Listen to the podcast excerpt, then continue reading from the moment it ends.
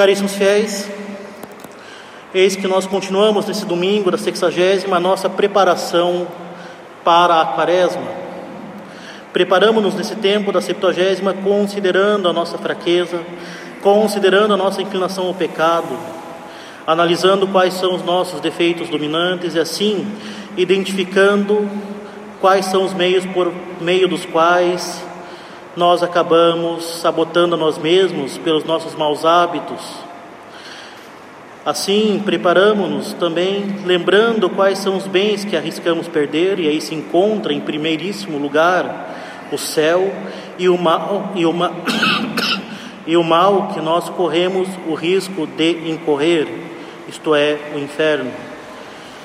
E assim devemos buscar estabelecer qual é o combate concreto que deve ser travado para endireitar a nossa vida e assim, observando os mandamentos e guardando a fé, termos a salvação da nossa alma. Portanto, caríssimos, como nós fomos chamados no domingo passado a sair do ócio e trabalhar com grande generosidade na vinha do Senhor, essa vinha que é, ao mesmo tempo, a Santa Madre Igreja e a nossa própria alma, trabalhando assim nessa vinha para alcançar o céu, da mesma forma que um atleta busca com grande afinco treinar todos os dias para alcançar a vitória, hoje a Santa Igreja nos leva a considerar como nós devemos nos esforçar, sabendo bem sofrer nessa vida repelindo os ataques dos inimigos da nossa alma, suportando com paciência e perseverança as nossas próprias fraquezas e buscando a força necessária na graça de Deus para que em nossa alma se encontre um terreno fértil para que a graça possa render frutos. E é para realizar de forma ordenada e eficaz essa salutar e necessária preparação para a quaresma Quaresma que é o tempo dedicado pela igreja para retomarmos com afinco esse trabalho de penitência, mortificação e conversão dos nossos corações e da nossa vida, que as prédicas dominicais desse tempo têm sido dirigidas a públicos mais particulares, com conselhos mais específicos, de acordo com as circunstâncias e as tentações mais comuns a cada estado de vida. Domingo passado, os seus conselhos foram dados aos rapazes, hoje serão dadas às moças. Conselhos estes, no entanto, que serão precedidos de alguns princípios gerais que são úteis para todos, e conselhos também mais específicos que devem ser meditados por todos. E qual é o primeiro ensinamento que nós podemos tirar hoje? É que a realidade da vida do homem na terra é um constante combate. Um combate que nós devemos travar concretamente na nossa vida, nos nossos atos e nas nossas escolhas. Nós lemos no livro de Jó, Meritia est vita hominis super terra, a vida do homem na terra é um combate constante. Combate contra o demônio, combate contra o mundo e combate contra nós mesmos, contra a nossa própria carne. E como diz São Paulo, esse combate não é somente contra a carne e o sangue, mas contra os principados e potestades do inferno, contra os demônios deste mundo tenebroso, contra os espíritos malignos espalhados nos ares. Justamente essa é a realidade, nós não vemos, mas é a realidade. O, como diz São Pedro, o demônio ronda a nossa espreita como um leão buscando a quem devorar. Combate este que é muito concreto e se encontra muito bem exposto pelo, pelo apóstolo na epístola. Combate que ele travou nos trabalhos, nos cárceres, em açoite sem medida, sendo lapidado, sendo flagelado, frequentemente em perigos de morte, açoitado, naufragado e ainda humilhado pela sua própria carne, como diz ele, na qual se encontra um aguilhão que o esbofeteia, que o humilha. E justamente São Paulo apóstolo, escrevendo aos Romanos, se queixa de uma queixa que é certamente muito conhecida de nós. Não faço o bem que queria fazer, mas faço o mal que não queria fazer. E nós sentimos particularmente esse combate no nosso dia, quando nos deparamos com nossas fraquezas, quando nos deparamos com as dificuldades, ao suportar com paciência, mansidão uma pessoa em particular, quando nós lutamos para não responder aos nossos superiores, aos nossos pais, quando vemos a dificuldade em cumprir os deveres de Estado sem deixar para o último instante, quando nós vemos a dificuldade em estabelecer uma vida de oração regular e perseverante. Por exemplo, muitas vezes até nós nos lembramos que devemos rezar o terço, mas imediatamente aparecem como que do nada, mas não é do nada, os mais diversos obstáculos. E nós ficamos divididos. E eis que, por exemplo, uma notificação de vídeo do YouTube aparece. Então deixa-se o terço para outra hora e de repente já foram vistos pelo menos três vídeos que são o tempo de um terço. E o terço fica para outro dia. Esse combate diário é doloroso, caríssimos, e muitas vezes humilhante e frustrante. Donde é queixa do apóstolo, que é também a nossa, com grande frequência. Faço o mal que não queria e não faço o bem que queria. Mas esta humilhação, por mais que seja dolorosa, é também muito útil para que saibamos tirar dela a nossa força como disse Cristo a São Paulo, basta ter a minha graça, porque é na fraqueza que o meu poder triunfa. É na nossa fraqueza que nós aprendemos a desconfiar de nós mesmos e a confiar na graça de Deus. Nossa conversão deve ter como fundamento a graça, com a qual devemos cooperar por nossas boas obras e pelos nossos sacrifícios. E justamente a nossa conversão não é obra tão somente de uma força de vontade, de um esforço próprio. Não, a nossa conversão é obra da graça. E se nós não recorrermos à graça, nós vamos justamente cair mais cedo ou mais tarde. E é por isso mesmo, caríssimos, que devemos buscar ter uma visão mais real da nossa vida. E uma visão mais real do que significa praticar a religião católica. Nossa santa religião não se trata de um ideal, não se trata de uma ideologia, não se trata de mais uma forma de ver o mundo, mas é o caminho real e concreto estabelecido pelo Verbo de Deus encarnado para que nós tenhamos o nosso maior bem, que também é algo muito real e concreto, e esse bem é a vida eterna. A religião católica leva em consideração a realidade da nossa vida. Em outras palavras, caríssimos, o céu é real e é nosso maior bem. O inferno é real. Pessoas vão para lá todos os dias. E se trata de um sofrimento real, enorme e eterno. E nós fazemos uma escolha, uma escolha muito real e muito concreta entre essas duas realidades quando nós fazemos um ato bom ou então quando nós cometemos um pecado mortal. E por isso mesmo devemos buscar ter essa visão mais real da nossa vida, trabalhando, combatendo em nossos próprios atos, buscando afastar tudo aquilo que vai matar a semente que Deus busca plantar em nossas almas, e essa semente é a graça. Por isso, caríssimos, é necessário estar vigilante para que as três coisas que impedem o desenvolvimento da graça no fiel, que foram mencionadas na parábola do Evangelho, não aconteçam conosco. Essas três coisas são: primeiro, a insensibilidade à graça. Segundo, o desânimo fácil diante do sacrifício das tribulações. E, em terceiro lugar, a esterilidade da graça por uma vida demasiadamente inclinada ao mundo. Caríssimos, o demônio, o mundo, com seus prazeres e falsos bens, e a nossa própria carne, ferida pelo pecado original, que nos inclina aos prazeres desordenados, podem muito facilmente nos cegar para a realidade da nossa vida.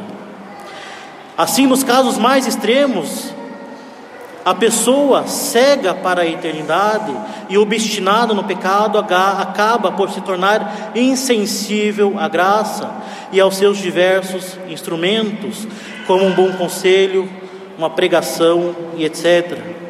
E nesses casos em que a pessoa está insensível à graça, obstinada no pecado, só um verdadeiro milagre de Deus para levar essa alma à conversão. As outras duas possibilidades, caríssimos, referem-se mais diretamente às nossas disposições interiores. Pode ser que até acolhamos a semente da graça que Deus planta na nossa alma, mas a sufocamos diante do desânimo e da fuga constante do sacrifício.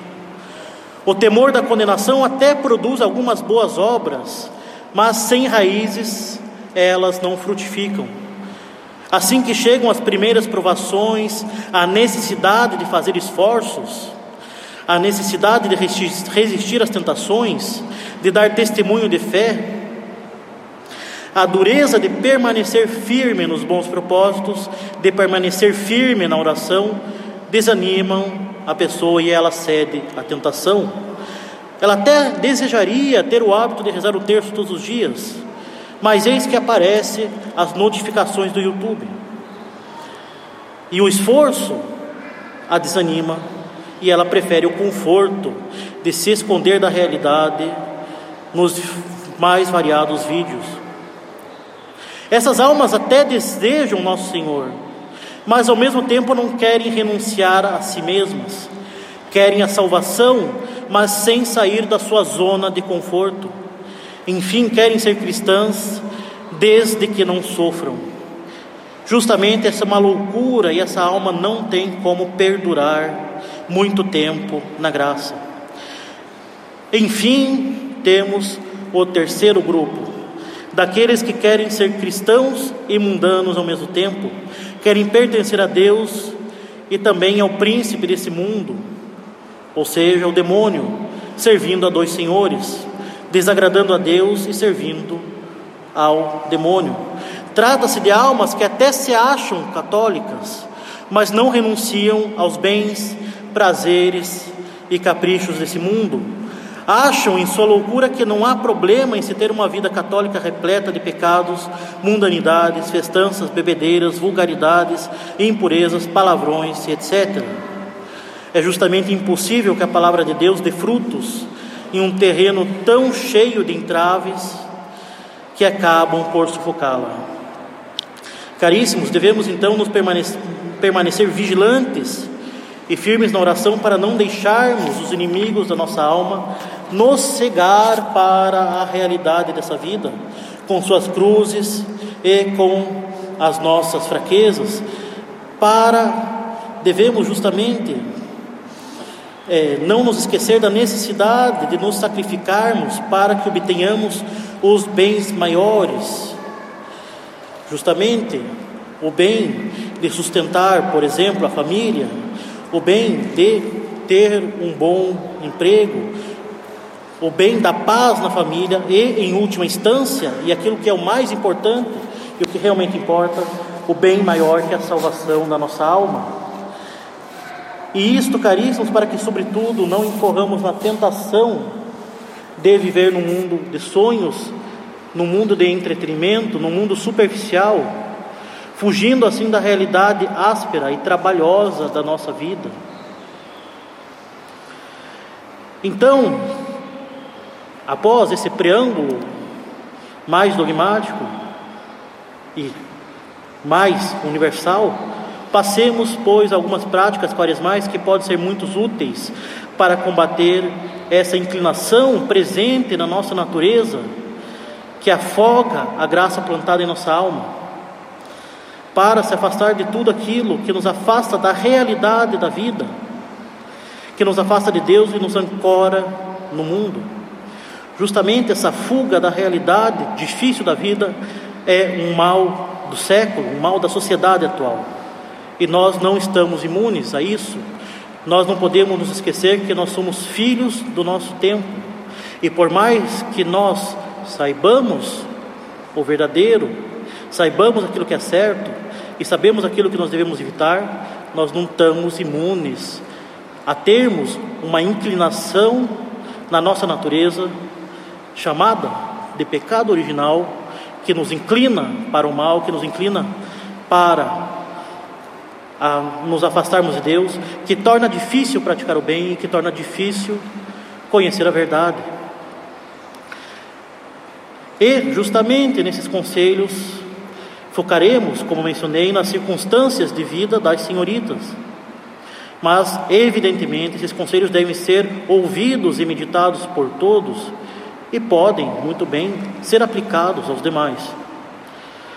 Então, quais são os conselhos para essa quaresma? Buscar focar na modéstia, na temperança, na discrição, no espírito de docilidade e no espírito de doação. Justamente docilidade e doação que é tão próprio à natureza feminina. Primeiramente, quanto à modéstia, a modéstia é a virtude que nos leva a ordenar nosso exterior, em particular as vestes, mas não somente as vestes, a fim de que esse aparato exterior cumpra bem a sua finalidade. E quanto ao vestir, a modéstia leva a cobrir certas partes do corpo de forma a manter a decência. E é essa a definição que nós encontramos nos bons manuais de teologia moral. A modéstia no vestir é algo muito importante, sobretudo na sociedade paganizada em que nós vivemos. E é algo muito louvável e algo muito consolador ver que muitas senhoritas já têm consciência disso.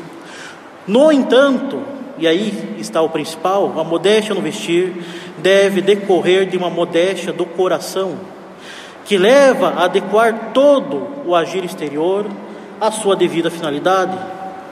Por isso, não basta estar cobrindo o que se deve cobrir, não basta, por exemplo, o véu e a saia.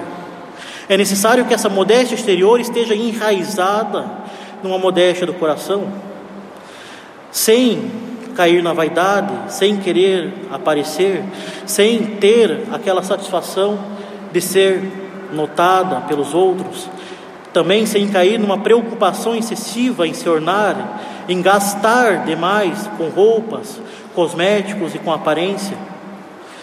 É necessário lembrar que o demônio vai a todo custo buscar deformar as boas obras que nós executamos.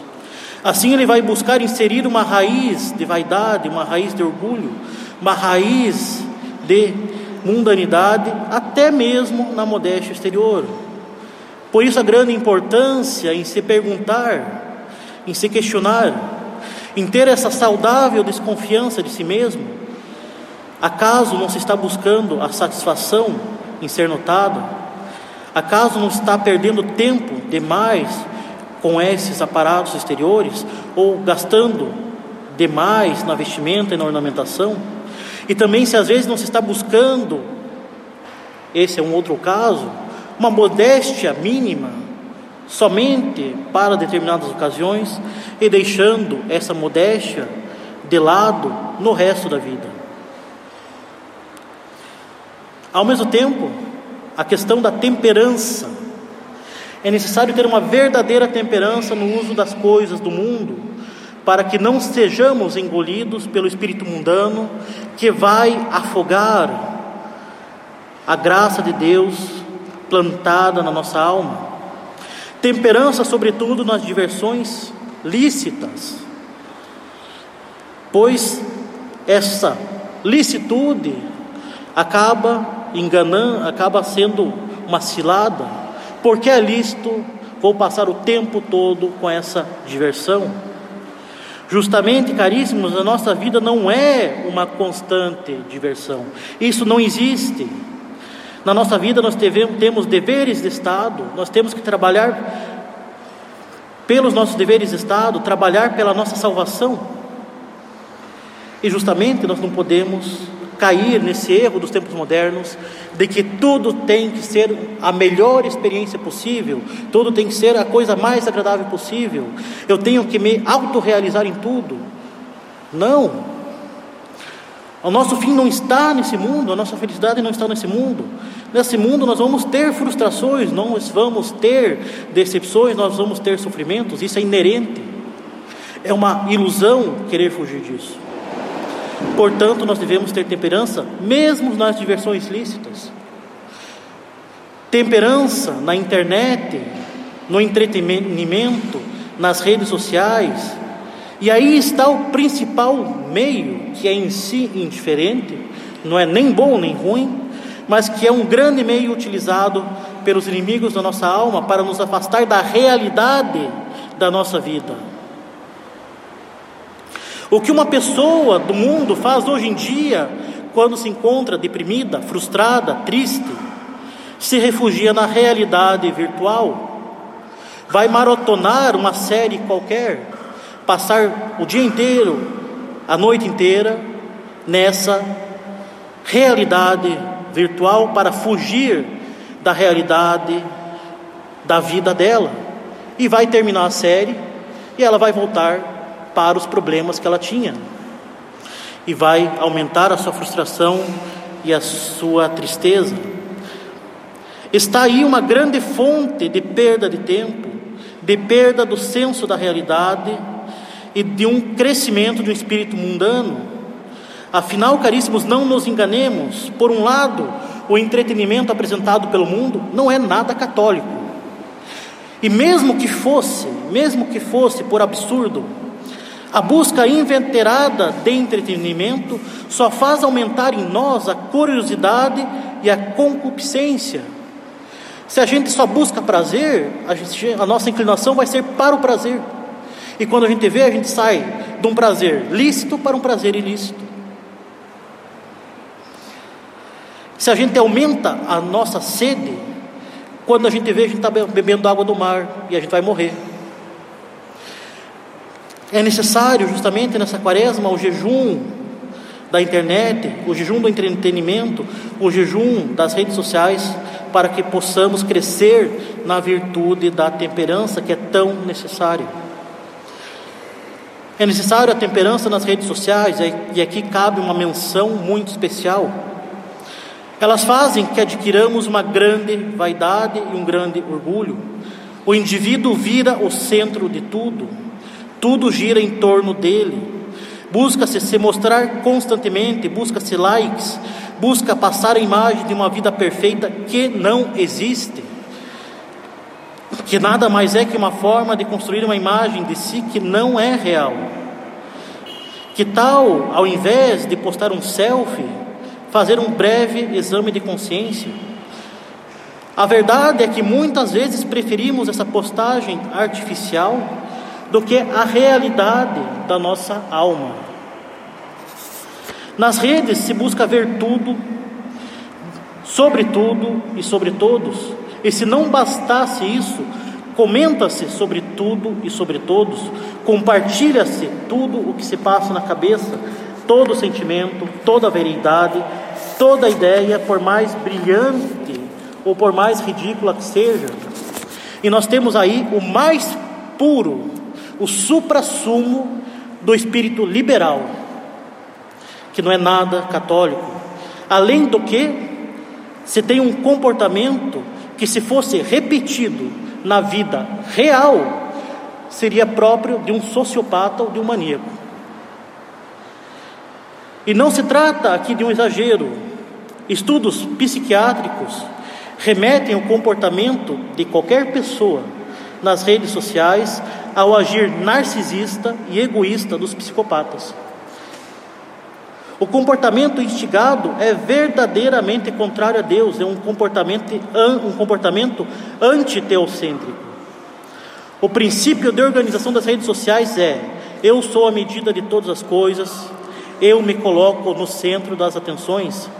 Cada um é sua própria medida e não Deus. Cada um, cada pessoa se faz age como se fosse seu próprio Deus.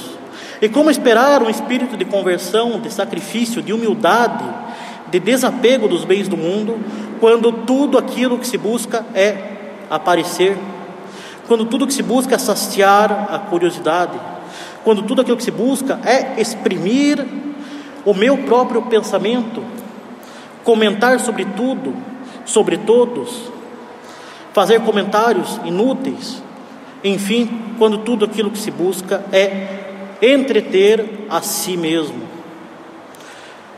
estimular a própria concupiscência.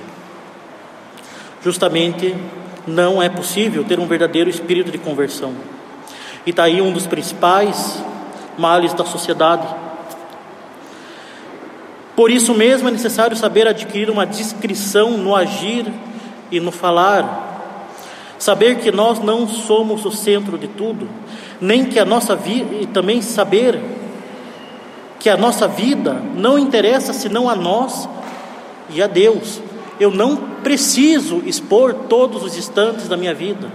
Eu não preciso mostrar o que eu penso para todos. Justamente é necessário fugir dessa realidade virtual construída, que não vai levar a nada, que vai somente nos enganar, e voltar as nossas mentes à nossa vida real, à concretude da nossa vida aos nossos deveres de Estado, aos nossos deveres da vida espiritual. Enfim, a última conselho que eu citei é necessário buscar uma maior docilidade em responder à graça de Deus. É necessário buscar corresponder ao amor de Deus com o nosso amor, entregando-se, doando-se inteiramente a Ele com todo o nosso ser. Justamente o negar a si mesmo para entregar-se a Deus, que nos foi recomendado por nosso Senhor Jesus Cristo. E é essa a grande virtude de Nossa Senhora, essa doação inteira à vontade de Deus. Faça-se em mim segundo a vossa palavra. E como diz São Tomás, é um dos efeitos do amor que é o primeiro ato da vontade. Portanto, essa docilidade, essa entrega presente em Nossa Senhora, que faz com que ela seja, segundo São Maximiliano Maria Kolbe, a maior resposta de amor ao amor de Deus. A falta de docilidade gera pessoas que se acostumam cada vez mais em receber tudo nas mãos, sem realmente lutar sem realmente agir, sem realmente se sacrificar, se doar por aquilo que realmente importa, que é a nossa própria salvação. Assim a santidade fica distante, a santidade vira um mero ideal e não é concreta, não é para nós, não é, não está na nossa vida, mas somente para os outros. E justamente a mulher, e portanto as senhoritas, tem uma natureza que impõe a doação, sendo tanto fonte de vida natural pela maternidade, quanto fonte da vida espiritual. A mulher é o coração da família. A mulher é aquela que se preocupa, que cuida, como Nossa Senhora cuida de nós. Fonte de vida espiritual por meio das orações, por meio de tantos outros sacrifícios. E é isso que é o grande característica das grandes santas da igreja, em primeiro lugar de Maria Santíssima. Pensemos em tantas santas religiosas capazes de dar sua vida por estarem casadas com nosso Senhor Jesus Cristo, e pensemos nas tantas mães que preferem a própria morte para que seu filho viva. Pensemos em Nossa Senhora, o quanto ela sofreu, o quanto ela se entregou para a nossa própria salvação. É preciso buscar essa docilidade em aceitar a vontade de Deus, junto com a modéstia e a discrição, que coloca Deus no centro da nossa vida e não o nosso próprio eu, o nosso próprio orgulho, a nossa própria vaidade, a nossa própria satisfação. Então, ao fim de tantos princípios enunciados, podem as senhoritas legitimamente perguntar: no fim das contas, o que eu faço? Pois então, o que a igreja espera das senhoritas na quaresma? Justamente vários conselhos úteis, o jejum das redes sociais, das publicações inúteis, onde se vê uma raiz de vaidade, a mortificação na modéstia exterior, esforçando-se por se desapegar do aparato externo, não negando de forma alguma a modéstia, a, legitimidade de se apresentar bem, mas combatendo a satisfação em ser vista, o excesso no ornato, o gasto excessivo na ornamentação, nos produtos. É ocasião para examinar a consciência, não estou exagerando nisso, não estou me inclinando mais para isso do que para o céu. Não estou colocando eu mesma no centro da minha vida ao invés de Deus. Não estou buscando aparecer demais ao invés do preceito evangélico de negar a mim mesmo. Não estou fugindo das minhas cruzes, pensando demais no mundo virtual, no mundo de sonhos, nas séries, nas redes, ao invés de tomá-las, de tomar todos os dias a nossa cruz na nossa vida real e seguir a Cristo. Justamente, lembremos na conclusão desse sermão, e prometo que essa é a conclusão.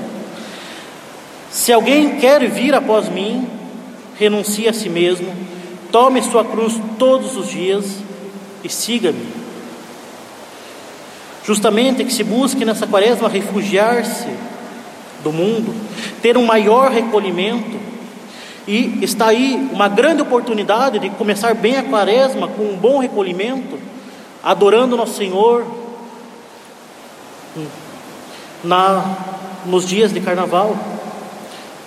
Ter mais recolhimento e menos barulho, inclinar-se mais a Deus e menos a si mesmo.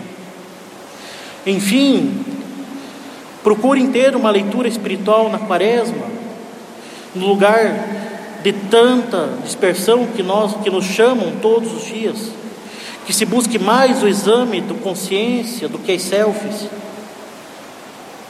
Justamente, lembremos, enfim, nós fomos criados por Deus para o céu. E essa é a realidade da nossa vida. E o caminho para o céu não é um caminho de prazeres e de conforto, é o caminho da cruz. E essa é a realidade da nossa vida.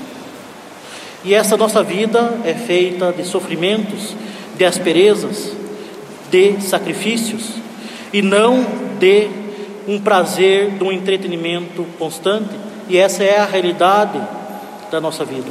Portanto, caríssimos, não fujamos da realidade, não fujamos do céu, pois é o céu que, no fim das contas, quando tudo isso passar, vai realmente importar. Em nome do Pai, do Filho e do Espírito Santo. Amém.